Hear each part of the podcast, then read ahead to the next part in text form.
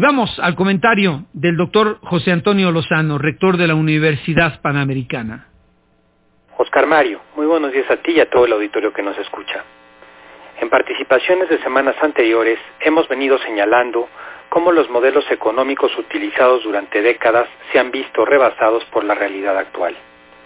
En este espacio hemos ido presentando a grandes rasgos algunas propuestas interesantes, tanto en el ámbito económico, que buscan dar respuesta a los desafíos que suponen los signos de los tiempos representados en el momento VICA, este momento del que hemos hablado, inédito, de la mayor volatilidad, incertidumbre, complejidad y ansiedad por sus siglas.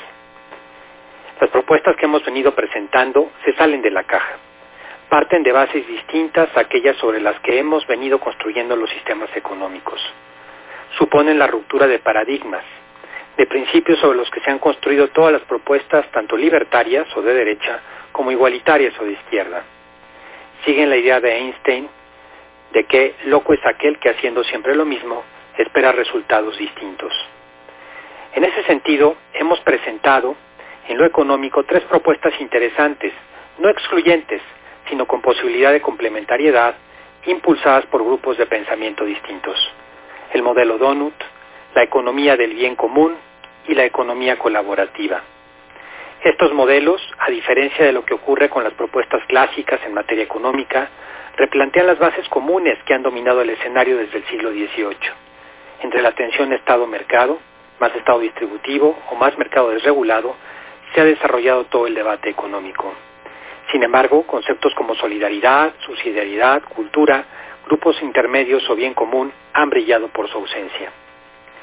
En ese sentido, las propuestas que hemos presentado, algunas de ellas cada vez con mayor trabajo y difusión, si bien son distintas en lo concreto, tienen denominadores comunes que pueden servirnos de base para construir nuevas propuestas de salida. De estos denominadores comunes me parece que dos destacan. Primero, por un lado, el reconocimiento de los límites que tiene el planeta, límites que se contraponen a la visión de progreso tan asentada en la mentalidad post-revolución industrial. Según esta visión, la historia del hombre, la de la revolución industrial, es de continua mejora. Hoy estamos mejor que ayer y ayer estábamos mejor que antes. Esta postura es parte de que en el fondo desconoce la posibilidad de empeorar al paso del tiempo, ve con sentido de inferioridad al pasado. Y por otra parte, esta visión sobre la que hemos venido trabajando ha visto el futuro como un continuo y sin límites avance, y así como subvalora el pasado, sobrevalora el futuro, suponiendo en el fondo que no hay límites para el avance y el consumo. Esta visión ha sido alcanzada por la realidad, Oscar Mario, y hoy cada vez hay más una extendida conciencia de los límites de un planeta que se sobrecalienta y cuyos recursos se aproximan a la sobreexplotación.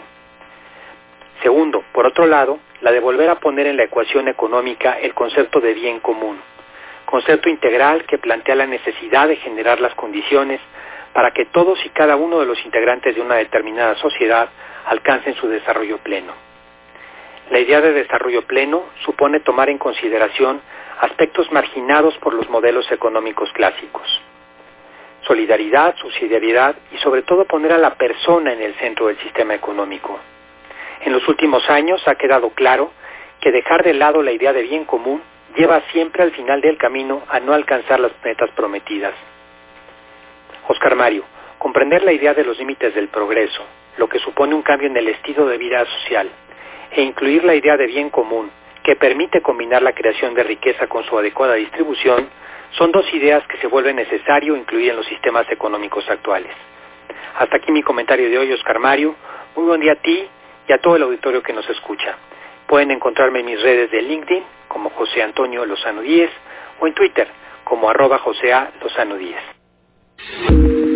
Solo conociendo la opinión de todos podemos estar bien informados.